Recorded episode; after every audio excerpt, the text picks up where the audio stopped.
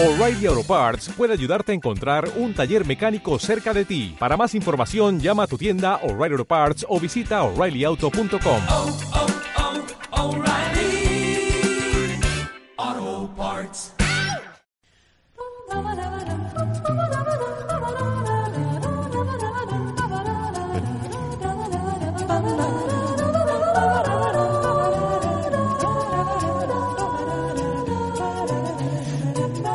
Hola Internet, bienvenida a un nuevo Hermanos Podcast eh, largo, larga duración, largo formato, porque vamos a comentar un nuevo episodio de la serie Médico de Familia. ¿Dirías que es tu serie favorita de los años 90 de Matocrítico? Española por lo menos. Mi serie favorita de- del confinamiento, eh, sin duda, ¿no? Estoy viendo Devs, que estoy viendo pues muchas cosas, chills, ahora tengo mucho tiempo para, para ver series, pero ninguna me atrapa, ninguna se me pasa el tiempo tan rápido como cuando veo un médico de familia. Cuando veo un médico de familia se me pasan los minutos, vamos, que estoy para para lo que tú quieras. Me puedo confinar, vamos.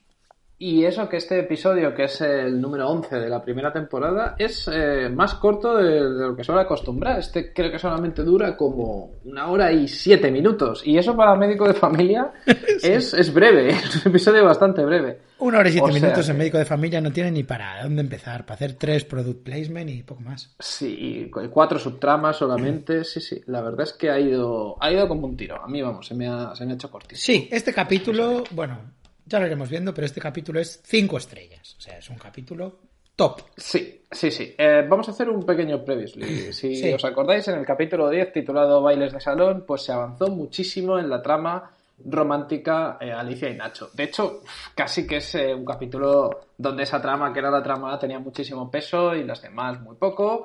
Tenían que usar al primo y casi que le dieron una tramita de mierda.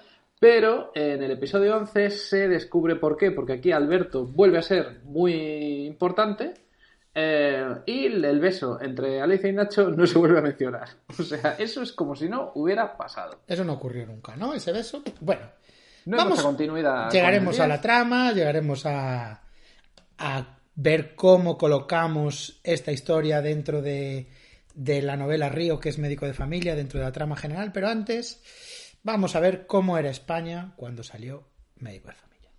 Sí, eh, muy importante señalar que este episodio se, me- se emitió el día 21 de noviembre del año 1995 y ahí tenemos en la portada de ABC eh, pues lo más importante que estaba pasando en España, que era que José María Aznar hablaba por teléfono. Ahí lo tenemos.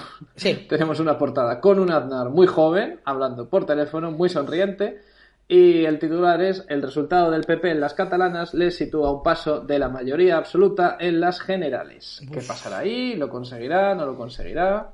Un detalle para los fans del Vamos a morir todos. Em, hace 25 años de este capítulo, porque se emitió en el año 95, y la noticia es que se edita el Beatles Anthology, que sale la canción Free as a Bird, para marcar el 25 aniversario de la desaparición de los Beatles. Y esta semana en el, en el telediario anunciaron que era exactamente el 50 aniversario de la separación de los Beatles. Con lo cual, si establecemos un timeline desde la separación de los Beatles hasta ahora, Free as a Bird es la mitad.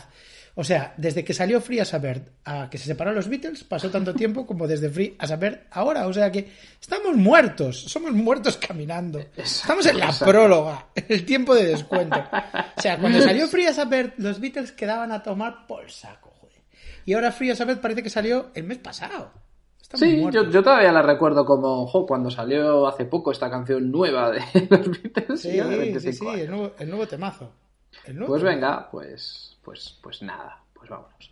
Eh, en el país vemos una serie de noticias eh, pues muy intrascendentes. Por Sí. ejemplo, el, el país invita al concierto por la tolerancia. Esto era lo importante que Sí. pasaba en el año 1995. Hay muchas noticias en el país, eh, críticas culturales de grupos como Joe Satriani, Skid Row, he visto, o sea, como Sí. grupos de, yo qué sé, de heavy, de, de rock, que para mí eran, o sea, estaban destinados a la revista, encerrados en la revista Metal Hammer, la revista Heavy Rock, pero estaban en el país, o sea, en el país comentaban lanzamientos de Skid Row, de Ugly Kid Joe, supongo yo, qué coño, sí.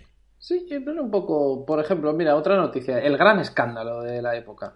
Un comisionista, un comisionista del AVE acusado de chantaje por uno de sus antiguos socios. Es que esto, si esto pasa ahora, no, no nos enteramos, no nos enteramos porque, mientras tanto, mientras vas viendo estas eh, noticias del 95, tienes en la columna los tweets de última hora del país. Y, y digamos que ahora hay temas mucho más, mucho más preocupantes que el comisionista del AVE. Estás viendo el comisionista del AVE y por el otro lado continúan haciendo eh, fosas comunes en Nueva York para la oleada que Krakatoa se activa esta noche.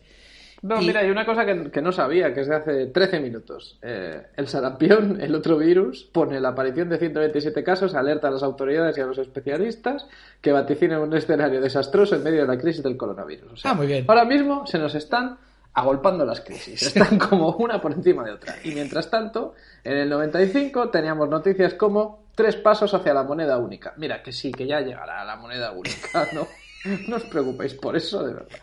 Paz en los Balcanes, un acuerdo con Forces. Bueno, eso está bien. Joder, eran como buenas noticias. Sí, tú leías el periódico y decías de aquí para arriba.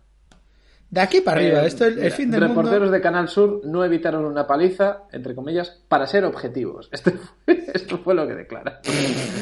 y también que Bank of America crea una gestora de fondos. Pues Pues buenas igual cosas. tus noticias. Mira, los Emmys- 1995. Los semis de televisión. Vamos a ver qué se, qué se cuece por ahí. Dos producciones británicas sobre la Segunda Guerra Mundial han arrasado en los semis internacionales. Ana Frank, Remember. Joder, ¿Pero qué es esto? ¿Pero qué es esto? Es que ni las series estaban a la altura.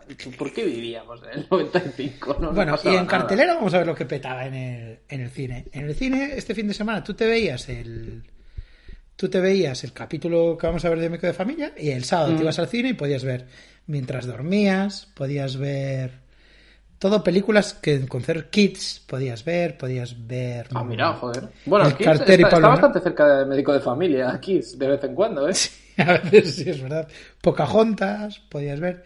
Mira que lo que había en el cine, Clerks, Smoke, o sea, Sí, sí, sí, estoy viendo. Eh, Todo por un sueño, que es una peli que me gusta a mí mucho de, de Gus Van Sant. Los puentes Justino, de Madison, El Día de la. Bestia, cuidado con esta época, ¿eh? Sí, no, no, no estaba nada mal. El cartero y Pablo Neruda, una película que, pues que a la gente le gusta mucho su banda sonora, todavía hoy se escucha. Ojo que coincidió el Eh, cartero y Pablo Neruda con El cartero, que es la de Kevin Sí, Costner del futuro. Mensajero del. Claro, y por eso le tuvieron que llamar Mensajero del Futuro, es verdad. Y, y todavía se en algunas salas, aunque es del verano, porque yo recuerdo haberla visto este verano, dos policías rebeldes. Ostras. Todavía se mantenía hasta noviembre. Flipas. Ahora las películas duran. Fue, fue aguantando, ¿eh? mes. Y, Sí, sí. y nada, dirigentes del PSOE muestran solidaridad con Barrio Nuevo. Hay Barrio Nuevo. Ay, ay, ay, ay, ¿Qué pasa? Nuevo. Y luego una noticia que nos encanta, que es que eh, Lady Di valora no, no divorciarse de Carlos para salvar la monarquía. Eh, si pudiéramos mandar solo un mensaje al pasado, sería a Diana. Lady Di. sí. Lady Di. Lady Di sigue valorando eso.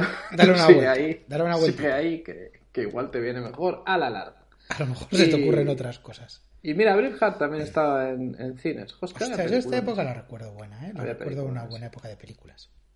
No, hombre, imagínate. Un paseo por las nubes. Waterworld todavía seguía. ¿Me estás diciendo que Mensajero del Futuro coincidió con Waterworld? No puede ser. Yo creo que Mensajero del Futuro es después, ¿eh? Es 97-98. O sea, el cartero viendo- ese que vemos es siempre el cartero de Neruda. Ah, vale, vale, Sí, vale, sí, vale, sí, vale, no. Y Asesinos. Asesinos es una peli que, que, vamos, yo, yo mato por Asesinos, ¿eh? Asesinos es la de... mm, La de Antonio Banderas y Stallone y Julian Moore. Buenísima. Mira, eh, estoy viendo también la parte que nunca habíamos comentado esto, ¿eh? La parte de inmo- inmobiliaria. ¿Qué hago? Nos suicidamos, mira. Apartamentos de lujo, máximo ah, no viene el dinero, ¿no? Pero en algunos, en algunos viene el precio y, y cuidado. Mira, bar en el ensanche, restaurante, 125.000 pesetas al día. La verdad es que esto es Barcelona y Sí. no controlo mucho, pero, pero vamos, ya te digo yo que eran más baratos. Mira, Valencia, alquiler de piso, tres habitaciones, baño y aseo, 53.000, que son 300 euros. Bien. Que lo pillara, ¿eh? Que lo pillara en esa época. Un buen Alquilo piso de 5 habitaciones con baño y aseo, 180 metros cuadrados por 110.000, o sea, por mm, 110.000. ¿Qué será esto? 900 euros. No tengo ni idea. 900 euros. Bueno, era otra época. Era otra época. Era otra época, sin duda. Eh, ¿Cuánto crees que pagaba entonces eh, Nachete por, por la casa de la Bueno, hemos visto hace poco que en uno de los capítulos que se le olvidaba de vez en cuando pagar la hipoteca. Sí, sí, sí, no pasaba nada. En el banco eran colegas suyos. En fin, en fin. Bueno, de momento, su casa en este episodio número 11, que se llama La chacha que surgió del frío, Sí, eh, no corre peligro, eh, están todos bien. Mm, De hecho, la única Estamos que corre peligro aquí. Con... Sí, sí, sí, yo creo que ya tenemos que empezar. Aquí la única que va a correr peligro, como su propio nombre indica, como el título del episodio indica, es la chacha. Esto es un capítulo, un showcase para, para Juan. Sí, sí, sí. Y Juani ya empieza en jaque desde el principio, porque en el prólogo la vemos en la cocina y por primera vez no está trabajando porque está sentada, porque está mal, está muy enferma. Está con síntomas que consistentes con el coronavirus. Tiene catarro, tose, estornuda. Entonces no puede hacer ella el desayuno. Se tienen que, No. que buscar la vida. Y eh, Nachete hace el colacao. Una cosa que me llamó la atención, ¿no? Porque hace el colacao directamente en la pota. O sea, en la pota, en la olla, ya estaba el colacao hecho. Es verdad, sí, sí, sí. Eh, bueno, para que veas que, que no sabe. Y entonces entra el señor Manolo y el señor Manolo también está enfermo, también eh, tiene una, una enfermedad interior, pero la suya es del alma, no Sí. es física. Manolo está cansado ya de vivir. ¿Pero qué te pasa? ¿Tú también tienes catarro? Le dicen. No, no, no, dice él, parece que me estoy haciendo viejo. Menos catarro tengo de todo. Sí, sí, dice que se siente inútil y que no, que los días se le van pasando, es lo que le pasaba a Hipólito hace poco, ¿no? Que los días van transcurriendo y no, y no hay novedad, y no, no- no ve el sentido, no El el sentido. confinamiento de la vida se llama esto. Exacto, exacto. Y que necesita, no sé, por ejemplo, hacer algo creativo. Por ejemplo, lo deja dice, caer. pues, dice por decir, lo deja caer. Sí. Entonces Nacho le recuerda que hay un piano en casa, un piano, ¿te apetece aprender a tocar el piano? ¡Oh! Y dice, y dice el abuelo, anda, qué buena idea me has dado, pues no se me había ocurrido a mí. Y entonces se levanta, el, el hombre cansado de la vida, se levanta como, yo qué sé, como si se hubiera tomado un Red Bull. Sí, y Y- dice, venga, me busco a un profe, conozco a la persona adecuada. Y dice, "Buah, seguro, me apuesto a que tiene faldas, comenta Juani, ¿no? Es- exacto, exacto. Y ponen como una canción de mm, el señor Manolo acaba de llevarse de paseo a su propio hijo, pero a Juani no, a Juani no, a una enferma, aún con 40 de fiebre. A eso no lo Juani vacila. no sabe exactamente qué se está cociendo en todo Me momento. gusta mucho de esta escena también que cuando ya todo el mundo acaba de desayunar, baja el hijo puta del primo y dice, venga, segundo turno. ¿Qué coño, segundo turno? Si eres el último en llegar. Sin vergüenza. Es verdad. Y bueno, ya para acabar de cerrar este prólogo, eh, que es incómodo de ver a día de hoy, Nacho le dice a Juani, vete a casa, por favor, tienes que irte a tu casa para estar tú sola antes de contagiarnos a todos. Juani no respeta la, la social distance. Exacto. Y ahí acaba el prólogo, empieza la canción y mientras está la canción, yo creo que tú y yo nos hemos preguntado, ¿qué, qué sabían los de médicos de familia? De que nosotros no sabíamos en el 95. Porque Bueno. es que claramente la enviaron a casa a hacer cuarentena antes de contagiar al resto de la familia. Eh, siempre hemos, eh, lo que comprobamos al revisar esta serie es que está muy conectada con, con el presente, con los temas. Eh, por ejemplo, hoy ha salido la noticia de que hay un incendio en Chernobyl. Yo os lo digo esto. Joder, joder, pues nada, pues, pues ahora explicaremos por qué eso es relevante, ¿sí? No sé, creo que como trata temas tan universales, pues al final Va es conectando. imposible que, claro, es imposible echan que no 200 veamos temas nuestro- por capítulo, pues acaba Sí, conectando. Pero es como Shakespeare, ahora mismo todas las obras de Shakespeare eh, acaban conectando con algo de, Sí. de la actualidad, ¿no? Cuando pasa ahora- algo dices, justo me recuerda al Rey Lear. Pues Hemos igual visto pasa hasta ahora heroína, aborto, sida, terrorismo, Me Too. Hemos visto Sí, todo. sí, sí, sí, sí. Pues eso, es el Shakespeare de nuestro tiempo y de nuestro país, es médico de familia. Ahí está todo, predijeron todo. El final de los créditos nos transporta directamente al centro de salud, Vallesol, con B. que es Sí. una cosa que todas las veces que la veo me, me explota la cabeza. Nunca te acostumbras, ¿no? Nunca me acostumbro, ni mis retinas se acostumbran a, a, este, a esto que seguramente sea por algo, pero no, no lo entiendo. Creo que ya había un centro de salud Vallesol con V y se dieron cuenta ya muy tarde y dijeron, va, cambia la V por la B y, y ya está, ya está. Y listo. Bueno, pues ahí es donde trabaja Nachete y ahí es donde llega Alicia, que se viene con una colega rusa y con una niña y llegan y dicen, bueno, hola, eh, traemos una rusa aquí, venimos al centro de salud a hacerle las pruebas, las pruebas de... Literalmente ocurre eso. Gertrude está recetándole una cosa a un paciente y llega Alicia con una mujer de su edad y con una niña. Hola, que son unas rusas que ven de Chernobyl que las traemos aquí. Y Gertrude dice, perfecto, pasa. O sea, es como lo típico que hace Alicia. Y es como, para demostrarte que la niña es maravillosa, la niña se equivoca al hablar y habla así, yo soy Laura. Y es todo como, oh, qué bonito. Sí, sí, sí, Un momento que Alicia dice, oh, no tienes ganas de llevarte una casa, le dice a Gertrude, en plan, oh, yo quiero mi refugiada rusa.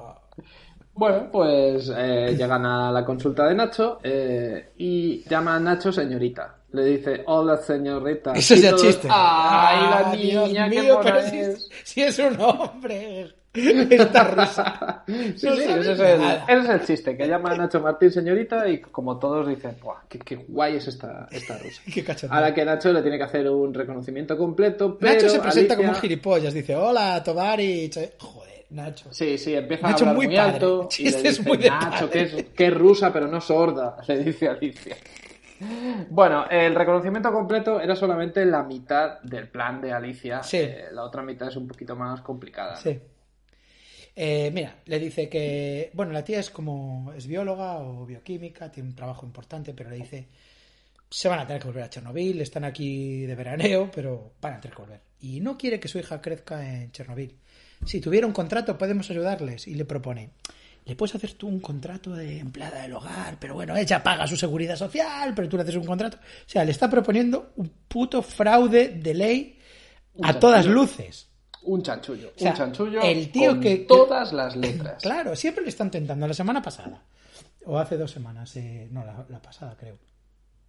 Eh, Julio le intentó que, fije, que, que le diera un certificado falso de rotura de pierna para poder cepillarse una y ahí no cedió, pero cara, esto es otra cosa ya. Esto Eso es... te, eso te iba a decir, eso te iba a decir, que aquí tenemos a, a Nacho contra las cuerdas, moralmente hablando desde el primer minuto, porque sí que es verdad que es un fraude, pero, ojo, mira a la cara a la pobre niña y a su madre, no las vas a hacer que se vuelvan a Chernobyl. Entonces, yo no digamos que aquí sí. volver Sí, se- señor, señorita Martín, por favor.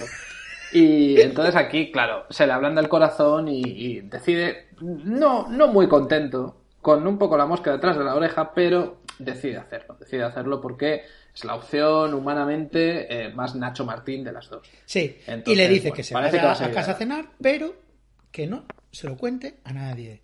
Pero va a estar Julio en casa. O sea, Julio, que es el, claro, claro. Eh, El boca yo creo que- chanclas, yo creo que, padre.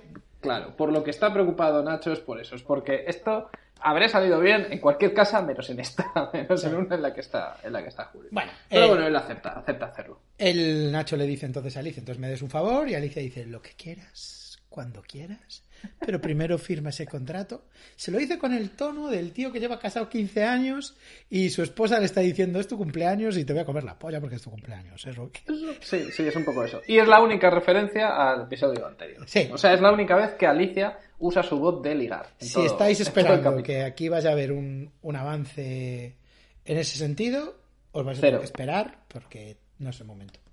No, y, y bueno, es un poco lo que intentábamos, lo que avanzábamos antes. En el anterior capítulo, Alberto casi no tuvo oportunidad de brillar, hizo un product placement y decidió que no iba a ir a la discoteca Light, pero eso era por una buena razón, y es Sí. que en este capítulo vamos a ver un showcase de Alberto. Vamos Eh, a Para ver un- empezar, el mundo Alberto una- muy, muy duro aquí. Exacto. Y para empezar, les- le vemos en su cuarto con sus dos amigos, inseparables. Creo que son dos actores diferentes en cada capítulo. pero No, no, bueno, eh, esta vez repitieron, ¿eh?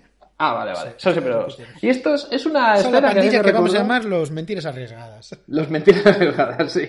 Pero aquí les vemos ya que han pasado de, de intentar ligar en discotecas y ver pelis de Schwarzenegger a un registro ya más Eloy de la iglesia. Sí, ¿no? un poco Están ya en un registro un poco de cine king. Bueno, están todo el rato como tienen algo ahí que quieren sacar, pero es que entra María, entra la Juani, entra Nat. Por favor, bueno. Y le dice María, bueno, si no quieres que os moleste, cerrar la puerta con pestillo. Cierran con pestillo. ¿Y qué es lo que se tienen en...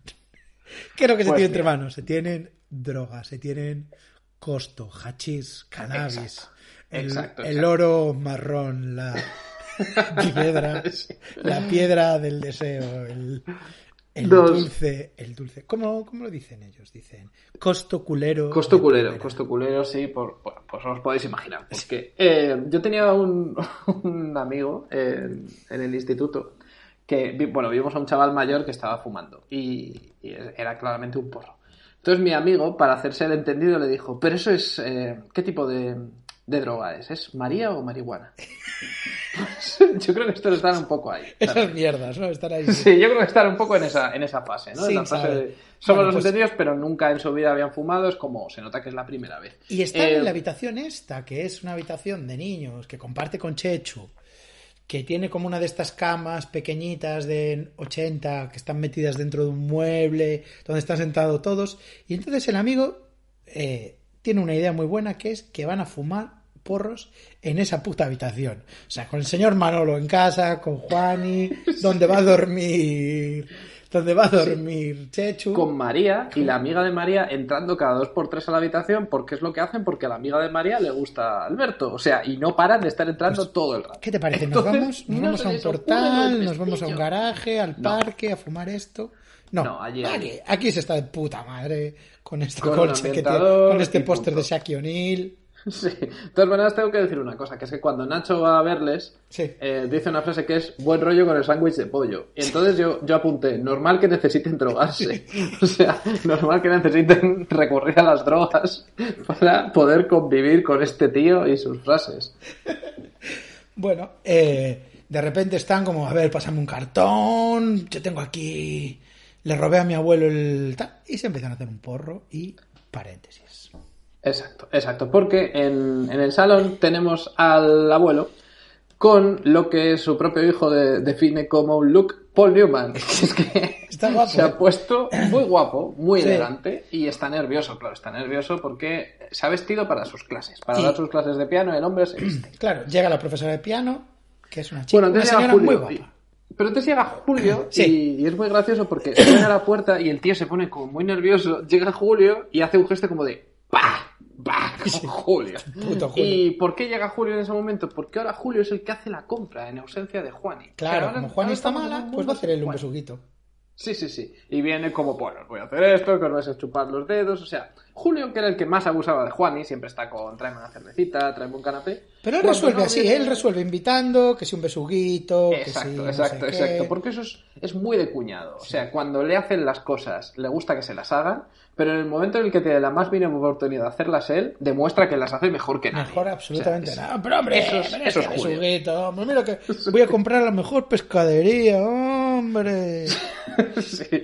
O sea, eh, su objetivo aquí es demostrar que si él quisiera, sería mucho mejor que Juani y que cualquiera. O sea, si un día se pone malo Nacho, Julio Sí. va al centro de salud Y opera. despacha ahí una operación a corazón abierto No como el mejor. problema, claro. Lo que pasa es que no quiere. Bueno, llega la profe de, de piano y es una señora muy guapa, una abuela, tía buena, vamos a decir, y tengo aquí anotado, cero sorpresas aquí. O sea, Exacto, exacto, sí. Ya Juani lo predijo y además volvemos a, a este clásico de los personajes episódicos de médico de familia. Es claramente una actriz Sí, también de tengo anotado antiguo. Y también de doblaje, porque Sí. tiene voz de actriz de doblaje. O Viene- sea, la tía declama. la tía viene en registro, pero eh, ¿me va a dejar pasar? Sí, por supuesto, pase, adelante. Bueno, eh, los dos se sientan en el piano y eh, ella toca un par de teclas. Manolo, su vista eh, no está fija. en- No, en solo mira las tetas. Le está todo el rato mirando las tetas porque es una abuela, pero es una abuela escotera. Y, y la chica, le- la señora le dice, bueno, se cierra la chaqueta y le dice, las primeras clases vas a tener que mirar las teclas, luego ya más adelante... ¿Qué, qué está insinuando ahí? En plan, Sí, luego ya se soltará. de entrada tocamos, luego ya empezamos con las pajas, ¿no? Un poco. sí, sí, sí, como que, bueno, vamos a empezar tocando el piano, pero luego ya se verá. O sea, en vez de cerrarse la chaqueta y decir, yo me voy de aquí, ella Sí. como que le dice, bueno, a ver, todavía no, pero tú no te preocupes que, que esto está sobre la mesa. ¿no? Sí, esto está no se, lo, no se lo quita, no se lo quita, sino que lo No te, no te estoy diciendo ni que sí ni que no. Eh, Claro, pero aún así ella se queda mirándole y le dice que su cara le suena. Y, ¿Me suena? Bueno, el, eh, el señor Manolo resuelve muy rápido tengo diciendo... una cara como una cara muy, muy anodina, muy, muy vulgar, muy convencional. Y ella, no, no, no es por eso. ¿Qué gato encerrado, Manolo? Todos lo sabemos, siguen- hijo ahí siguen tocando, ahí siguen tocando el pianito, ya, ya veremos a dónde. Vale, va. Julio está preparando el cortar- Exacto, Julio Cocinero. Yo tengo apuntado solo Julio Cocinero, con eso ya me entiendo. Julio está cocinando y de repente, porque le viene bien al guion, pero todos los que conocemos a este personaje sabemos que esto está completamente injustificado, le dicen, eh, Julio, mientras termina el último punto en el horno, que termina un detallito, y Julio dice, ponlo ahí a 240. Em, vete a avisar a Alberto, venga, dile a Alberto que baje. Sí, de repente todos los personajes de la casa están en la cocina y todos están haciendo algo. Y Julio, que es el único que sabía cómo cocinar Es el el que está besugo, cocinando el besugo. que es el que está cocinando el besugo, eh, se decide que es el único que en ese momento está libre y que tiene que ir a avisar a Alberto. Sí. A ver, Julio, ¿cuándo ha hecho algo que no sea sentarse en un sitio y esperar a que le sirva? O sea, ¿cuándo Julio ha sido útil en este Pues caso? Julio está en plan... Pero bueno, además pues- va como de mil amores, dice, sí, sí, voy yo, ahora mismo. Y Pues ahí, ahí voy. ahí que sube. Pues ahí A sube, ver, Julio abre la yo- puerta y lo que se encuentra no es plato del gusto de nadie. No, se encuentra a Willie Nelson directamente. O sea, Alberto ha pasado de no haber fumado nunca un porro a convertirse en Snoop Dogg. Está, está como, hey, ¿qué pasa, Julio, tío? Tiene los ojos medio cerrados y está. Eh, le dice, tengo aquí apuntado, ¿eh? ¿Qué haces aquí si no hay ni tías ni cervezas? Julio, de entrada ya ve que hay algo ahí desencajado y dice Julio, huele, huele raro, te voy a abrir la ventana. Tuve que echar ambientador. Y coge el ambientador como si viera doble y empieza como a moverlo como, Un wow. ambientador. O sea, está, yo no sé si, si esos porros tenían algo más, porque yo creo que está en un viaje de ácido este personaje, Sí, claramente. bueno, porros cargados. Eh, Sí, sí. Bueno, y, y entonces Julio dice, venga, eh, muy serio, ¿eh? Lávate las manos y la cara y baja. Y entonces suena la guitarra del SIDA. Este elemento que hemos oído en el capítulo del SIDA, cuando decía el tío, tengo SIDA. Y sonaba... Sí, lo Pues ponen bien, cuando, cuando el drama sube muchísimo. O sea, cuando de repente hay mucho drama, para puntuar lo ponen un... Sí, sí. Pero es que Julio le dice, lávate las manos que vamos a cenar. Y cuando se está levantando, le para y le dice, las manos y la cara. Sí. Y después de que diga cara, ¡tum, tío! Y ese, O sea, ahí ese, ya- guita- ese punteo de la guitarra del SIDA significa Julio lo sabe. Julio sabe Hombre, hombre, hombre, puto Julio, fumetas. Exacto, exacto. Si, lo, si hubiera pasado lo normal, que es que eh, hubiera ido Chechu a avisarlo, no, porque Chechu habría dicho, "Buah, este individuo está muy loco. Si hubiera pasado lo segundo más normal, que es que hubiese ido Nacho, eh, Na- Nacho le montaba la mundial ahí y entonces no hay progresión dramática. Pero no, tiene que ir Julio, porque es el que más le conviene a la trama que vaya, porque así podemos ir poco a poco pautando. Y Alberto demuestra la buena idea que tuvo bajando completamente fumado Sí, a comer con sus padres, con, bueno, con sus tíos o abuelo, una rusa o un no sé qué. Sí, porque además eligió el mejor día Mejor de todo el año. El día que tienen mogollón de invitados. O sea, ahí Bueno. están desde Alicia hasta Julio, pero luego también de repente hay una madre y una hija rusas. Sí, que están así comiendo. Y cuando bajan, pues resulta que no hay besugo, el besugo se quemó. Me cago en la... Pero inútil, pero... Sí, tú, inútil, tú, que dijiste que lo, que lo pusiera a 240 grados, tal... No hay comida. Nada, sin Juan, y, sin Juan y caos. Lo que pasa es que Alicia, enseguida muy resolutiva, dice: Pero un momento, un momento, que aquí tenemos a Sonia, que es la madre de Olga, la niña rusa. Que es la bióloga rusa, un- que- que puede hacernos un stick tartar, espero coma. Hay un, encuentran que en la nevera hay un montón de carne picada, Sí. entonces ella se pone a hacer un stick tartar. Y listo.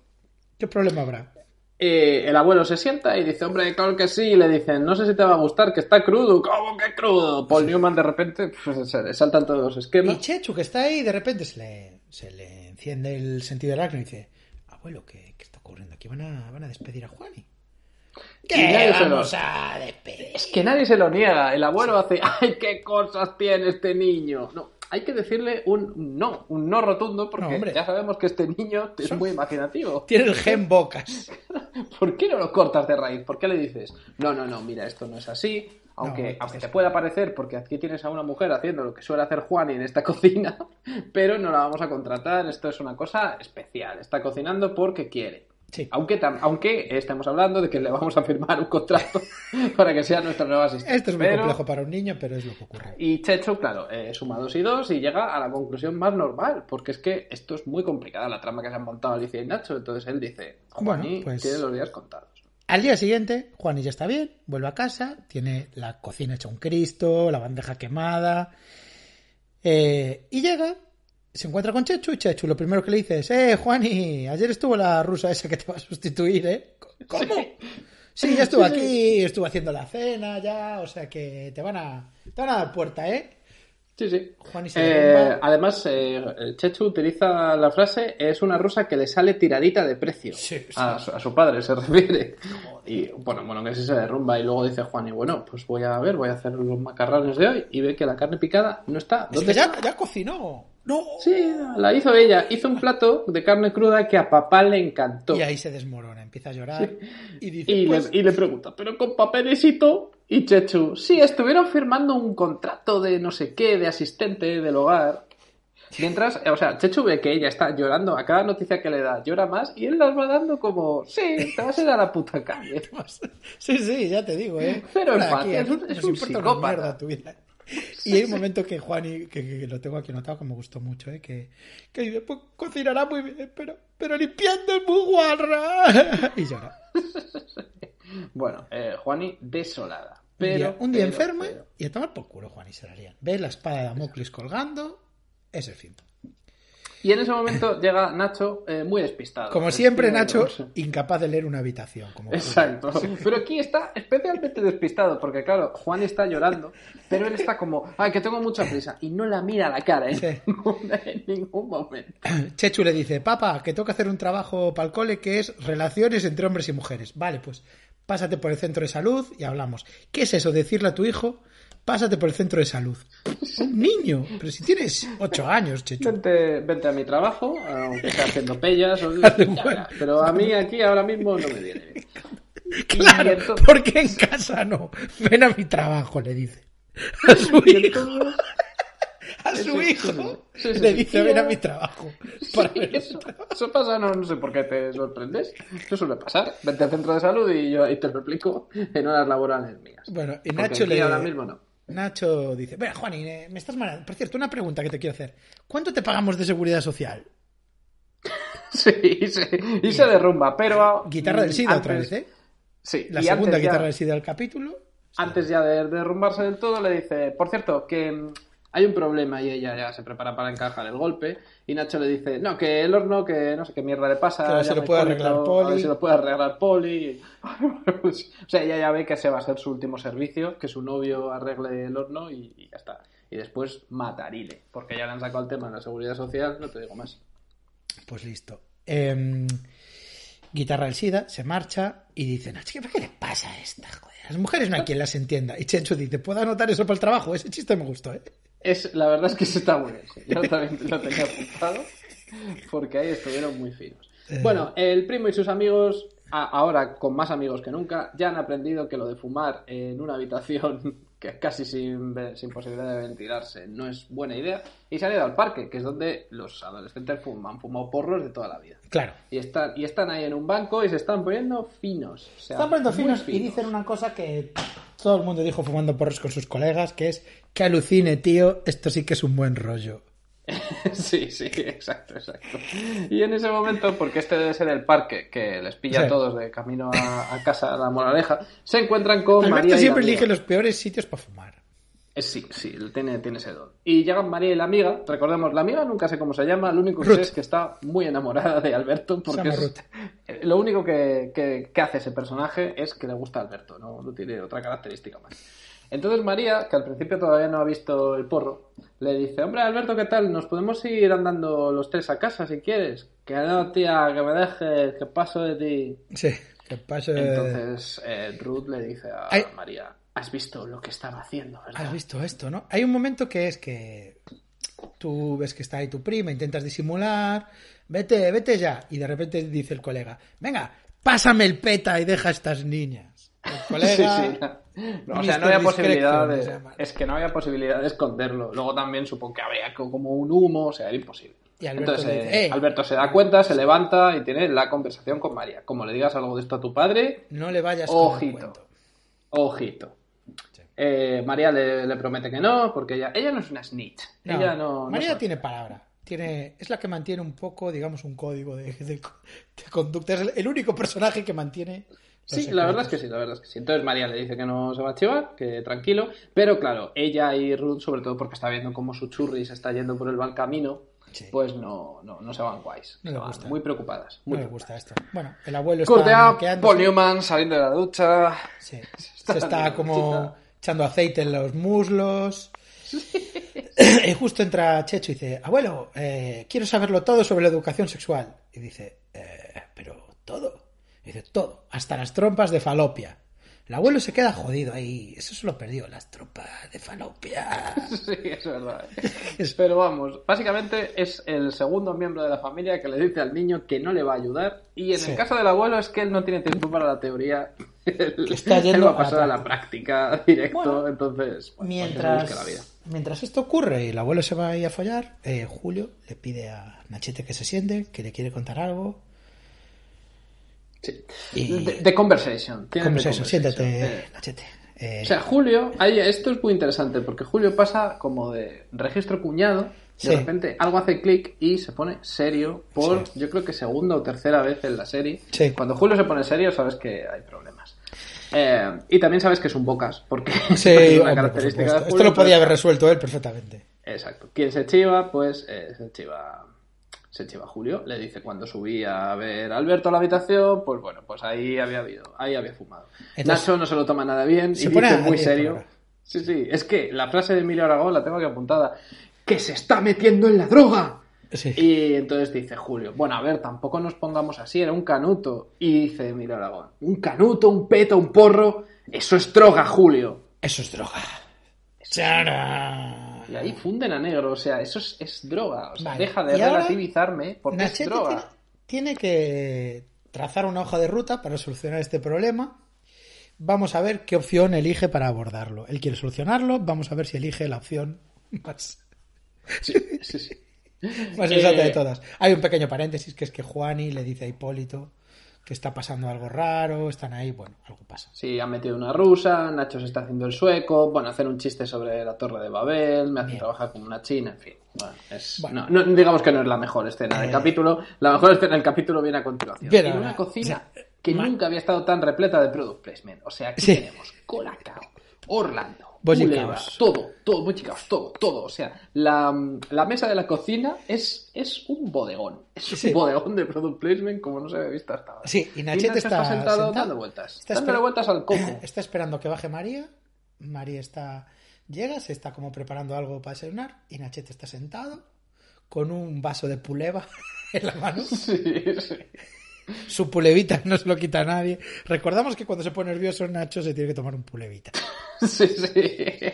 Y tiene que echarle al pescado eh, tomate Orlando. Si no, no se, no se relaja nunca. se Y toma su pulevita y ahí llega María. Nacho empieza a trazar la trampa, que es algo muy de padre, ¿no? De ¿dónde, dónde vas? A ¿Tienes ir algo que contarme? ¿Tienes algo que ¿Tú tienes algo que contarme? Ah, vas con, con tu primo, ¿no? Habrás quedado con tu primo Alberto, ¿no? Ajá. ¿Y qué hacéis cuando estáis juntos? Claro, y aquí he de decir que, que me adelantó por la derecha, porque yo creía que le iba a decir, tú sabes lo de Alberto, pero Nachete optó por, por el camino berserker, optó por tirar todo, tirar una granada y destruir, y destruir todo, porque le dice, bueno, háblame con... Séme directa, que yo no soy una niña. Y él le dice, no eres una niña, ¿no? Claro. Por eso estabas fumando porros arriba tú el otro día. Pero- Es un ejemplo de saltar a conclusiones. O sea, de repente le cuenta que el primo Alberto estaba un poco fumado y él ya sospecha que toda su familia son unos fumetas. Su hija, su hija de, de 12 años, pues ya estaría fumando porros también. ¿no? Que estáis siempre tú y tu amiga en el cuarto de Alberto. O sea, ya, de repente él ya se ha montado la película en la, en la cabeza. Y María, en vez de decirle que sería lo normal, a ver papá, te estás flipando, vamos a ir paso a paso, sí que es verdad que María quería Alberto su gloria, fuma. quería su clip. sé que es verdad que Alberto fuma porros, pero de ahí a decirme que yo también, has dado un salto muy Entiendo. grande. No, no, María Claro, no esto sería lo normal. Mira, papá. María se vuelve ¿Sabes loca. qué pasa? Que me dijo mi primo que no te lo contara y yo me viene esta situación, tal. Sí. Vale. No, María dice, ¿qué? Hazme un análisis, ¿por qué no me haces una, por qué no me sacas la sangre ahora y le enseña las venas? ¡Sácame la sangre! Esto es, es, un registro eh, de Joaquin Phoenix en el Joker, ¿eh? O sea, ¡Sácame la sangre aquí mismo! Y se, se, se empieza a levantar la manga. Déjame un análisis para ver si tengo droga en la sangre. ¡Sácamela aquí mismo! Y se va gritando eso y entra en el... Esto es, es magia, porque en el momento que ella se va de la cocina, justo entra Chechu, que casi se choca, se sienta y dices, gritando también, papá, que es una vasectomía. Y la cara de Nacho en ese momento es un poema. Es como, todos mis hijos están locos. Yo no sé si se ¿Por qué no me hice yo la vasectomía? esta? Claro, desde luego bien no están. Y bueno, los problemas se le acumulan y bueno, Chechu dice, pues para el trabajo estaba pensando en poner unas fotos de Claudia Schiffer. Y Nacho le dice, mira, no tengo tiempo de esto, que tengo que, desa- que desarticular una red de drogas, aquí el tráfico de drogas en mi casa, así que tú, lo de tu trabajo, hablamos luego. Estamos a otra.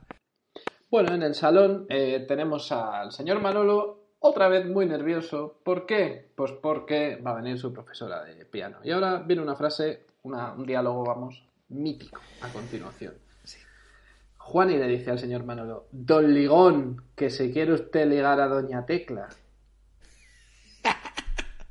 A lo que Manolo responde, no, no, no, tú, eso es mentira. Y dice, pues a lo mejor a la nueva rusa que viene. Y Manolo lo vuelve a negar y dice, ya sabes que yo soy un admirador del producto nacional. sí, sí, sí. El, el- el diálogo es este. En casa, cuanto más mujeres, mejor. Porque cuanto más flores, más bonito es el jardín. Sí, sí, sí, sí. Y entonces Juan Pero- dice, pero- esta la voy a meter yo. Y las flores siberianas, ¿le gusta que se las metan en casa las flores siberianas? Cuidado, ¿eh? No, no, no, no. Producto nacional. Bueno, el señor Manolo se va por ahí y, Y Juani, deja, ¿qué deja un pasa? dossier ahí, revealing.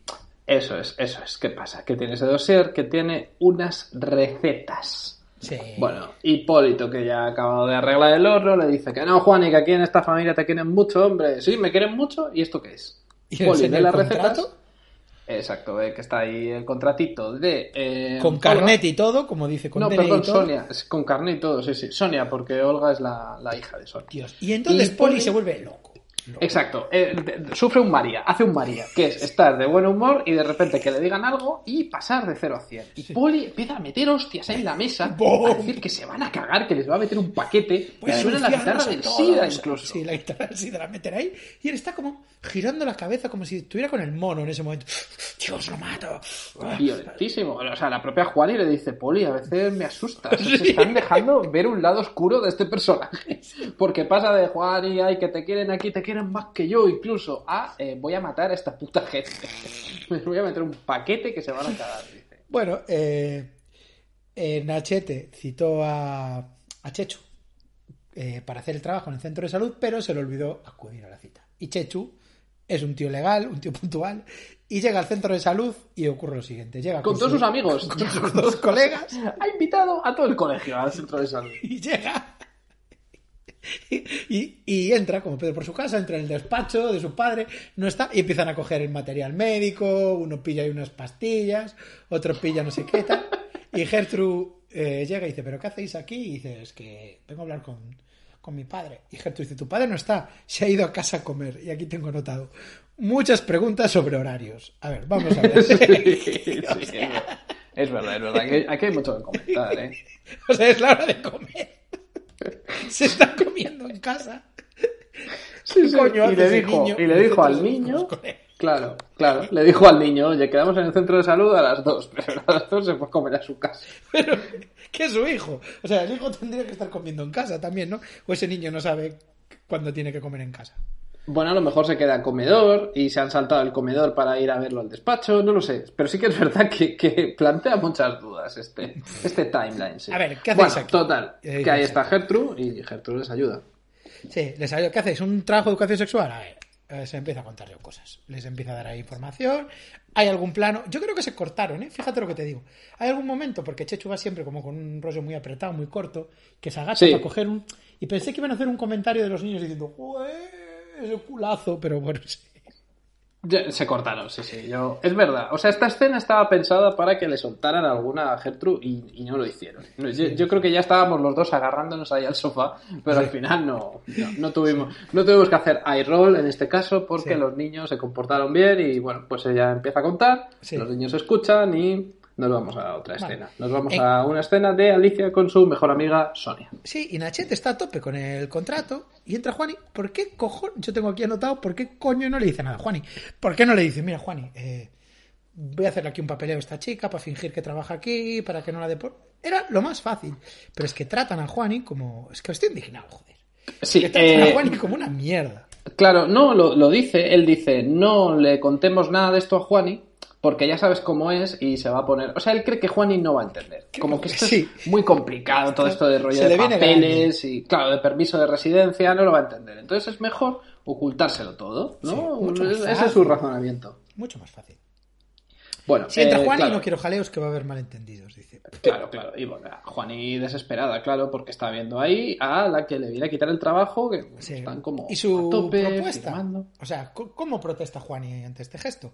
Trayendo solo cosas españolas. Juani de repente funda Vox. Sí, sí, sí, se pone patriota. Y es como, traigo banderillas para picar, banderillas española y anchoas de Valencia y esas mierdas. Y- Aunque ya sé que a vosotros os gusta más la ensalada rusa. Y dice, pues, no, Juan, y esto no queremos. ¿Nos puedes traer café? Y dice ella, de Colombia, porque no lo hacen en Jerez de la Frontera. Sí, sí, sí. Y le da el café y le quema la mano a la rusa. Le tira. dice, Sí, le, le está sirviendo. Bueno, te vas a quedar aquí en España, ¿no? Y la rusa, sí, estoy muy contento por todo lo que ha hecho el señor Martín por mí. Entonces, eh, bueno, pues yo creo que un poco a nivel inconsciente dice, te voy a quemar. Y bueno, Nacho se cabrea. ¡Ya está bien, Juani! Y Juani, Esto es intolerable. llorando, dice, pues ponle una pomada. Y se va llorando. Creo que nunca nadie ha dicho la frase, pues ponle una poma de una manera tan ¿eh? trágica, tan trágica como esta actriz. Pero no tienen confianza con esta mujer que lleva trabajando toda la vida con ellos. No, creen que no lo va a entender, que es como demasiado complicado este fraude. Explícale tú lo de leyes a, a la Claro, chacha. Claro, claro. Entonces dicen, mira, lo mejor es no decirle nada. Bueno, la- al mismo tiempo han decidido que, que la Olga niña, se a se queda- sí, Olga se queda a dormir en casa, la niña, y baila en el Kalinka. Ahí está, vale. Chechu Llega el grita, abuelo y grita dice- muchísimo. Sí. Bueno, están liándola. Entonces llega el abuelo y dice, ¿bailes cosacos a la hora de dormir? No, no con él. Sí. No cuando él esté, esté vigilando. Sí, hay un momento aquí muy tierno que dice, mira papá, que Olga parece más pequeña de lo que es, abuelo. ¿Mm? Dice el abuelo, claro, toda su vida comiendo y respirando radiación. Sí, entonces María eh, tiene una buena noticia para todos, que es que la niña a Rusia no vuelve Sí. y que ya su padre le ha asegurado que se queda en España. Sí, Y, ella, ella tiene un momento, para mí el momento más tierno de la serie hasta ahora, que es, por favor, eh, dí- dímelo, dímelo como si fuera María y cómo Sí. se lo dice ella. Le dice, Olga, amiga María ya. No, da, amiga María. sí. María, da, da. Es que da en ruso sí. ¿Cómo que da? ¡Ay! Se abrazan todos, chechu. O sea, un momento de niños eh, siendo niños. De niños siendo niños. Y ahí Sí. vamos a pasar a qué pasa cuando los niños crecen. Pues que meten Una porros. intervention montada a todas luces. O sea, en ese salón está Nacho. Ahí Tengo una duda, tengo una duda. ¿Es una intervención, o sea, planteada como intervención o Sí. da la casualidad de que está todo el mundo ahí? No, yo creo que está plantada por la intervención. Está Vale, Nacho, que na- vale. eh, está el señor Manolo, está Alicia y los otros abuelos. Claro, o sea, sí, tío, es verdad. Es verdad que Nacho les llamó, pero no les dijo para qué. Porque Les dijo, cuando- tengo que contaros una cosa. Sí, sí, sí, sí. ¿Y qué pasa? Que llega Julio, el Bocas. El Bocas, Bocas. lo primero que dice, ¿qué? Ya sabéis lo del porro. Sí. Eh, abre la puerta y ya na- nada más abrir la puerta, ya está. Ah, que está todo el mundo aquí. Bueno, será por lo de los por. Y, y el abuelo pregunta, el, el suegro de Nacho pregunta, ¿un porro de esos de droga? Porro de esos de droga. ¿Qué pasa? Que Alicia ahí relativiza. ¿no? Uf, eh, la- los padres de Alicia se vuelven locos. Pero esto se tenía que ir de casa, es que va a corromper a esta familia. Sí, sí, o sea, Eh, na- Alicia na- es la tía enrollada. Bueno, un porro está mal, pero bueno, no. De vez en cuando, pues todos lo hemos hecho. Que no, que no, los otros totalmente. eh, Julio, Julio intolerantes.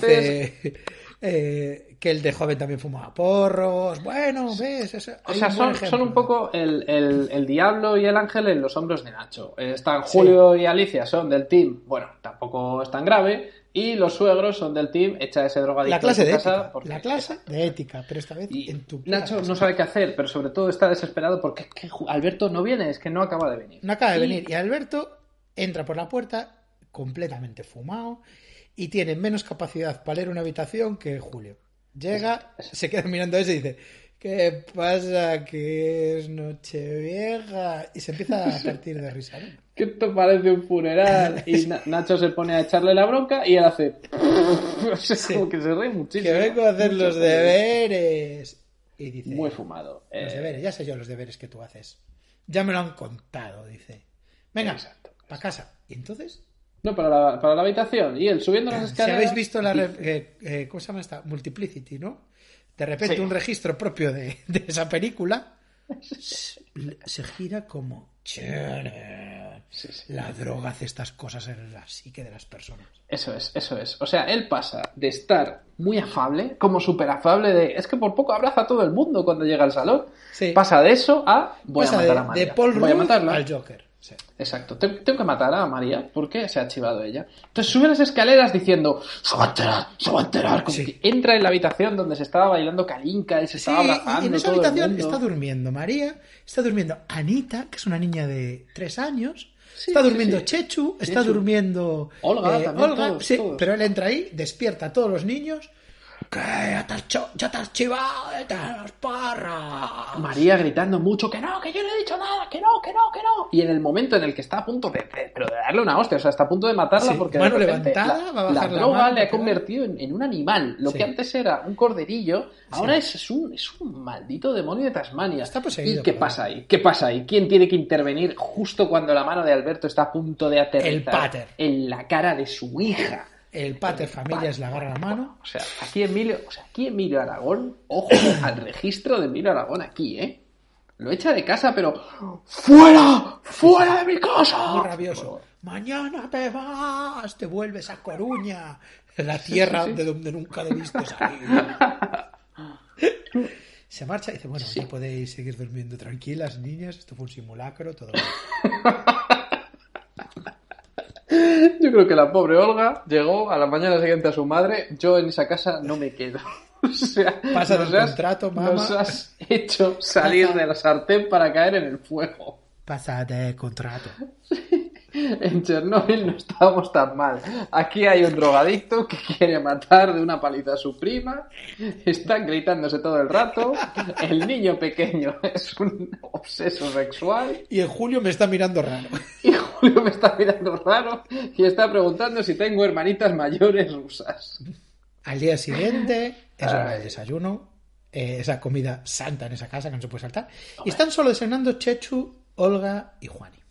Y Chechu está otra vez en su papel de yo digo las verdades del barquero, lo que pasa es que me malinterpretáis.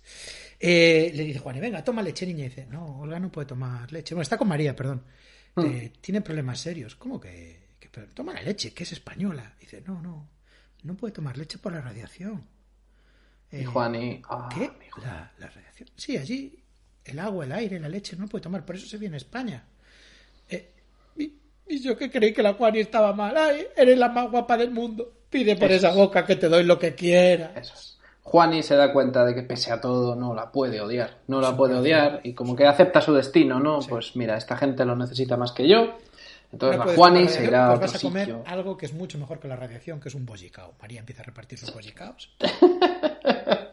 Eso es. Y Juani, bueno, pues como que acepta. Dice, vale, las odiaba, pero no, no las puedo odiar. No las puedo odiar porque se merecen esta casa más que yo. Sí. Ahí, ahí tenemos a un personaje de buen corazón. María, sí, María es una santa, tío. María, de hecho, va a ver a Alberto, que Alberto está haciendo la maleta para irse. y dice, "No, Plegando velas, ya, totalmente. Sí.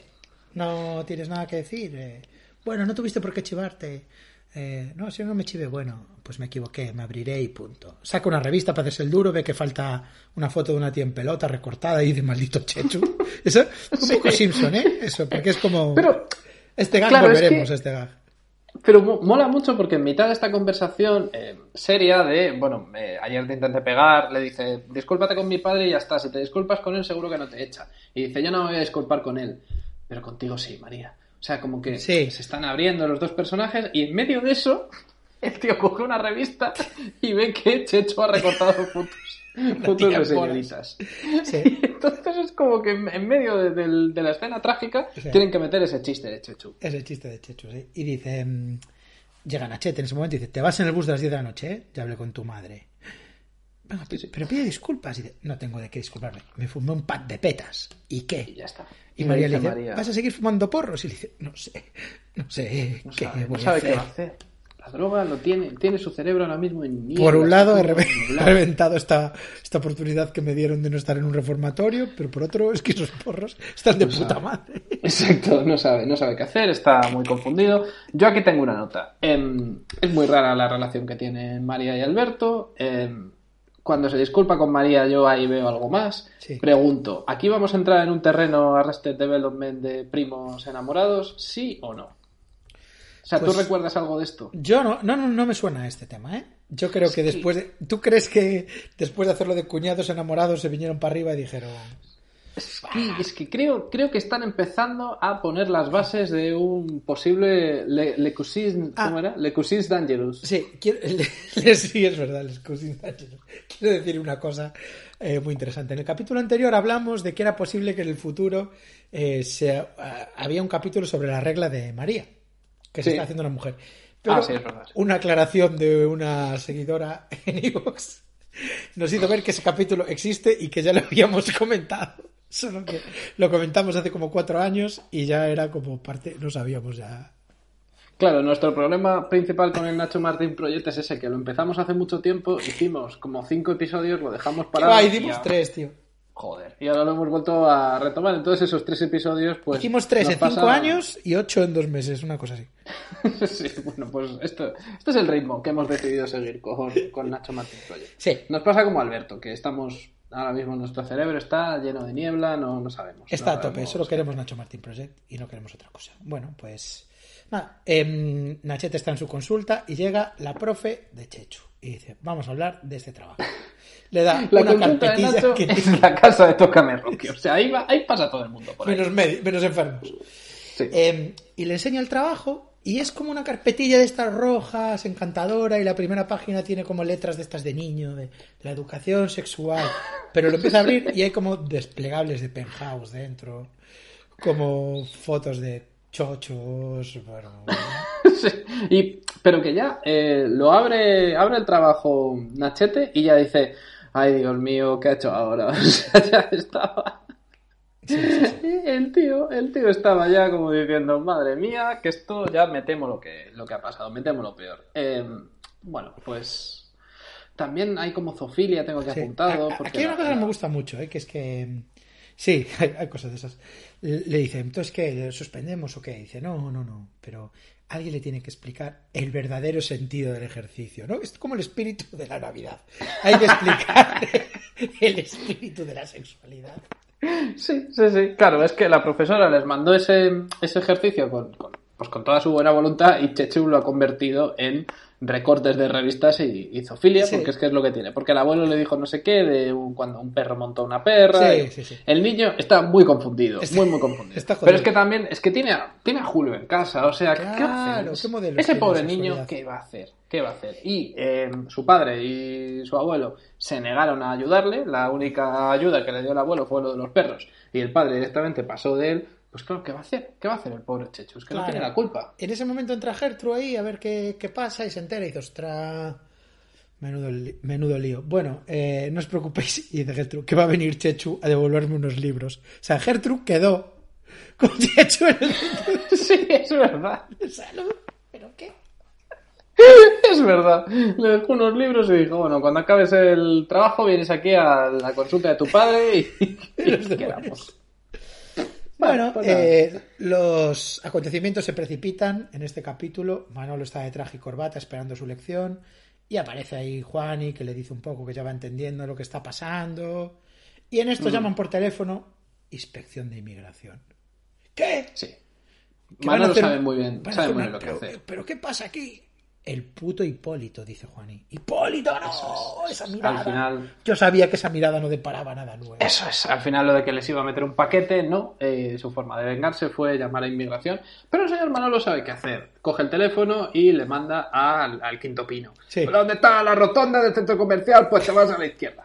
Y con eso Sí, Va a, ganar, va a ganar unos preciados minutos para. ganan un poco de tiempo. Eh, claro, yo apunté, este es un, un mundo pre-GPS. Sí. Entonces, ¿qué, qué- qué va a hacer el de inmigración? Pues, pues se perdió. Y con eso ganan unos minutos para eh, montar una farsa. Una farsa, un montaje, pero, pero de los buenos, vamos. Sí. El señor Manolo es el hombre de la casa. Sí. Eh, no, es- no, no es el hombre de la casa. No, no, no, Juani es el- es el Juani sí es la señora de la casa. O sea, como- hacen como que Juani está casada con Nacho. Y con el que está trabajando ahora mismo en el trabajo con sus hijos y que no, es. que no puede.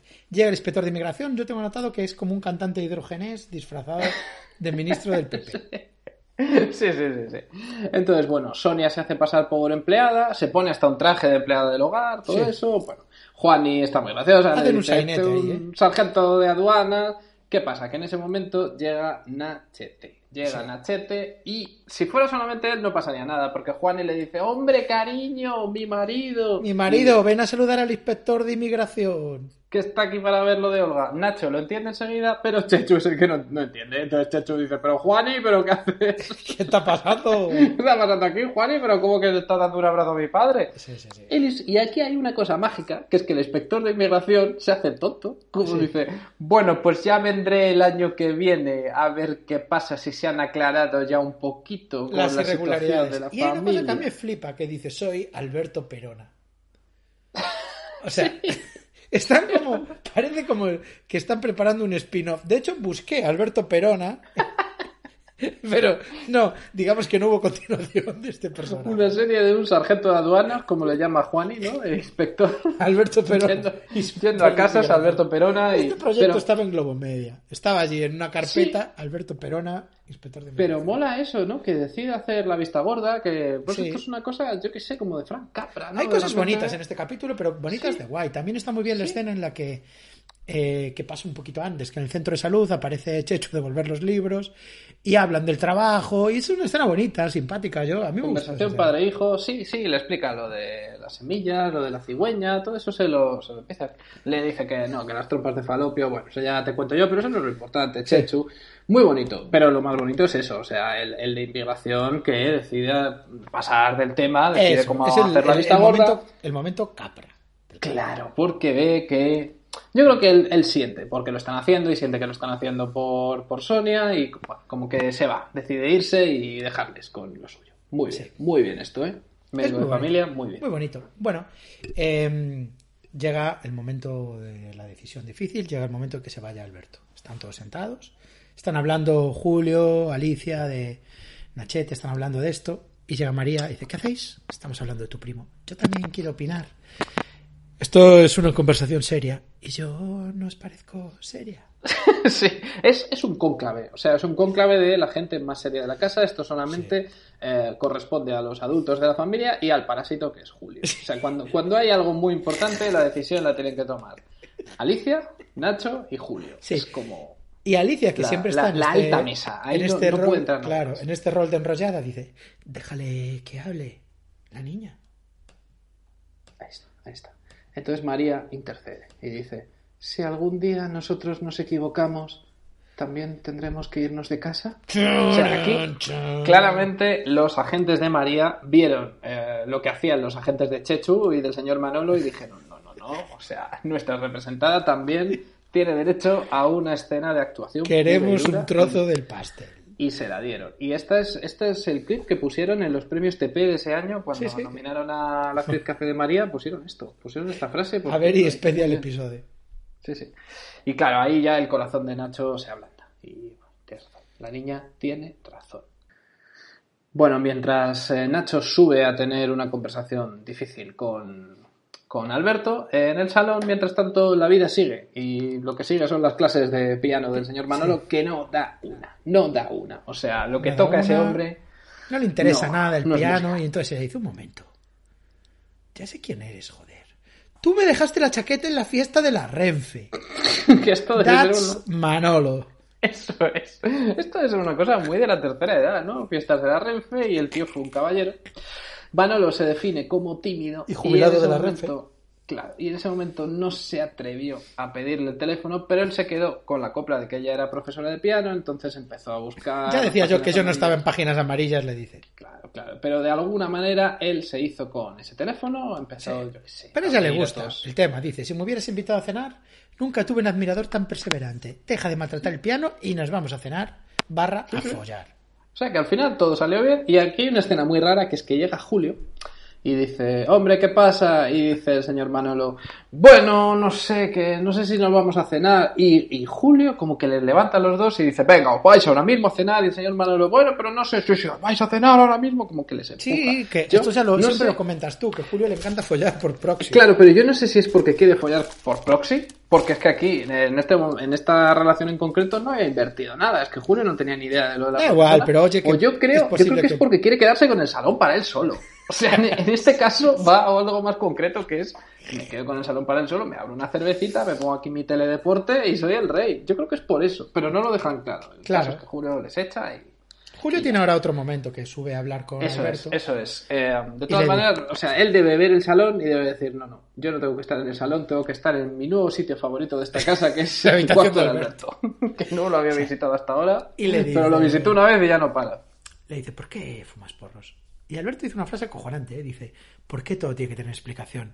¿Por qué te enrollas tú con todas las tías? ¿Por qué te tomas cervezas cuando te apetece? Y en Julio, como que, hostia, cuidado.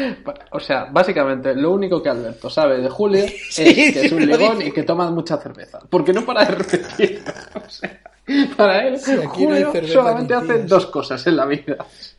Y sí, se queda ahí. Además es que Julio le pregunta, ¿lo haces para impresionarlas, para parecer más machote? Ay, pero es que, o sea, le da la razón ahí a Alberto, porque el tío no puede concebir que nada se haga en la vida que no sea para parecer más machote o para impresionar. Nachete sube ahí a este Sinedrín masculino, All Male Panel, que se está dando Y aquí ahí- arriba. le y ahí Julio, llega Nacho. Julio tiene una carta guardada y dice, Julio, ¿te acuerdas del verano del 77? No saques el verano del 77, dice Nachete. Sí, el verano del 77. Sí, se habla de un autobús. Vale, sí, me dieron un porro y me quedé dormido en un bus, ¿vale? Y cuando me desperté en el bus me di cuenta de lo que había hecho. Eso es, Talavera de la Reina, un error, un error, un Pero error. eso, que- pero yo no era drogadicto, yo tampoco soy drogadicto, solo me fumé un par de petas. Hay cosas que hay que saber decir que no.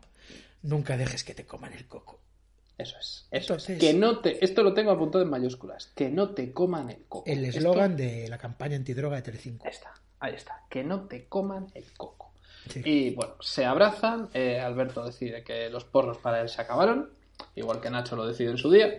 Julio como que lo, lo ve todo con una mirada beatífica, ¿no? Como que Julio dice, esto, esta movida que he empezado yo, también de alguna manera la he acabado yo. Y, y todo bien. Eh, claro, claramente el tío no se va, le pregunta, pero me tengo que ir. Que no, tonto, que no. ¿Cómo te vas a ir? ¿Cómo te voy a echar yo de mi casa? Sí, te quedas. Y hay una pequeña conversación ahí y dice Julio, bueno, tengo una sorpresa para daros. Lo que te fumaste en el verano del 77 no eran porros, era tabaco de pipa reseco. Eso es, eso es. Tabaco de, de pipa reseco. Y, y entonces Nacho, pero como que no, que pero que me daba vueltas todo, que veía el cielo de colores raros, que no, que os engañé a todos. O sea, Julio era el típico que llegaba ahí, mirad lo que tengo, ¿eh? A que coloca, ¡buah, muchísimo, tío! Bueno, y en el final más desconcertante, desde el de los sospechosos habituales, sí, el abuelo llega eh, poscoito, muy contento. Muy poscoital, muy- muy recién follado. Claramente ha habido ahí un triunfo.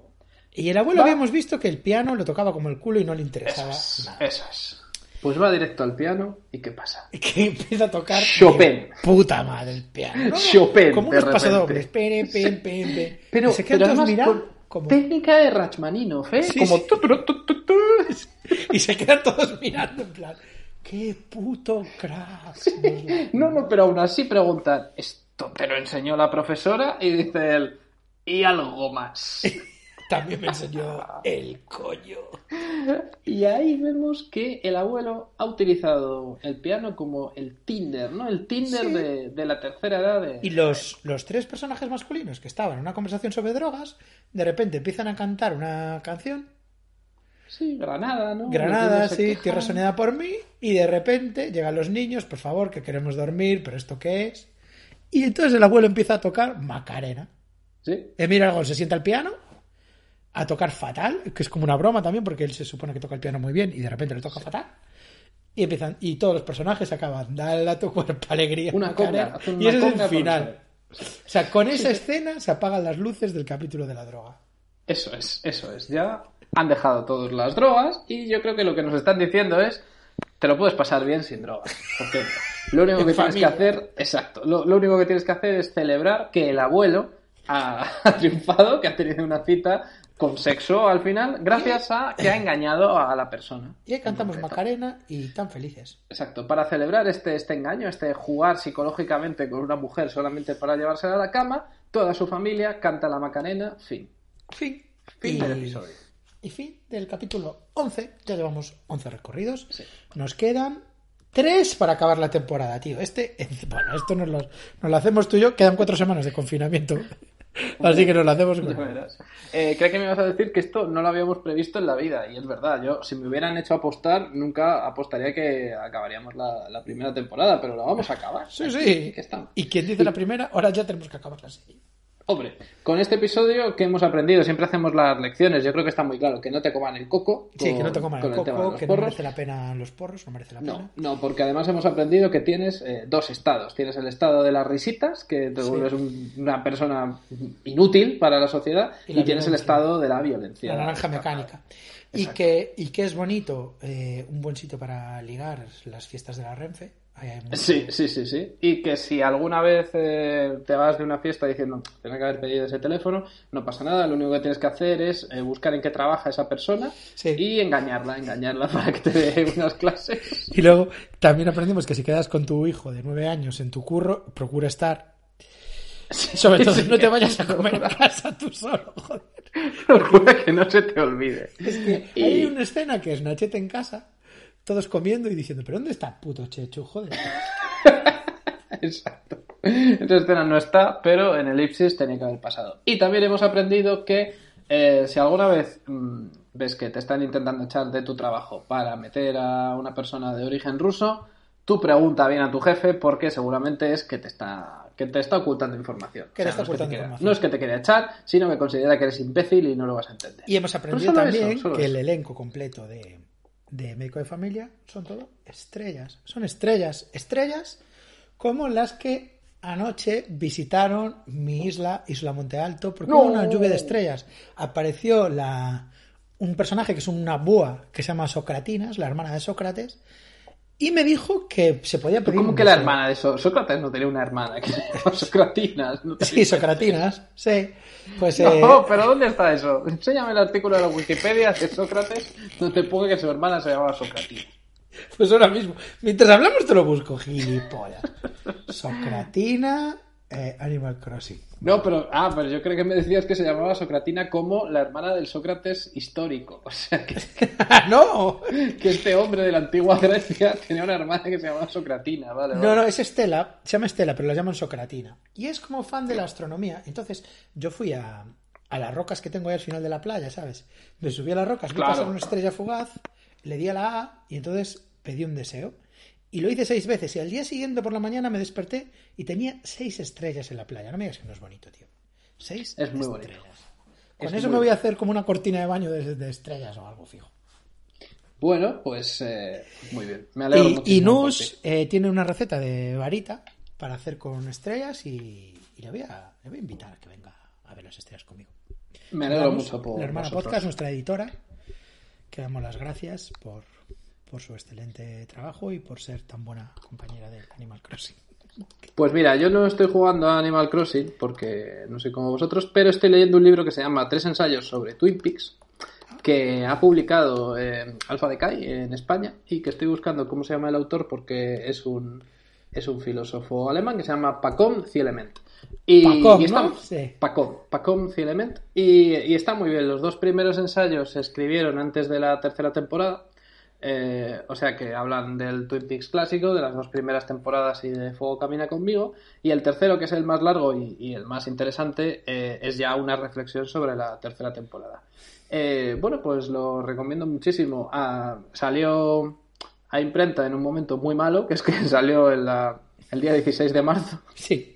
no Con lo cual fue el, el último libro que me compré antes del confinamiento, pero cuando salgamos del confinamiento, por favor, recordad tres ensayos sobre Twin Peaks de, editado aquí por Alfa de Kai, Sí. porque merece muchísimo la pena. Recuérdanoslo, recuérdanoslo. Sí. Sí, porque si no, o sea, es que este libro y todos los que se publicaron durante la primera semana de marzo se los va a comer la historia. O sea, es como si no, como si no existieran, porque cuando vuelvan a abrir las librerías, todas las editoriales van a sacar novedades, las que no han podido sacar en abril. Por ejemplo, los tuyos, sí. Exacto. Bueno, O sea pues- que, que pues bueno. nada, Pero mira, mejor no haberlo publicado que haberlo publicado en la primera quincena de Eso, marzo. eso segurísimo. Pobre, pobre tres ensayos sobre Twin Peaks. Solo lo voy a leer yo en España. Pero cuando salgamos, no. Todo el también, mundo, ¿eh? por favor, a pedírselo al Fadeca. ¿eh? Pedidlo ya, pedidlo ya en, incluso en librerías de barrio. Claro, podéis reservar. Yo lo estoy haciendo en, en La Sombra, que es mi librería de confianza aquí en Madrid. Estoy reservando un montón de libros y cuando salgamos, pues, pues ahí estarán esperándome. Ganas tú, porque ganas unos librazos, y gana la librería, porque bueno, pues así puede, puede estar haciendo negocio en estos tiempos duros. Durísimos para los no fans de los hermanos sobre todo. Un abrazo. Un abrazo. Adiós. Adiós.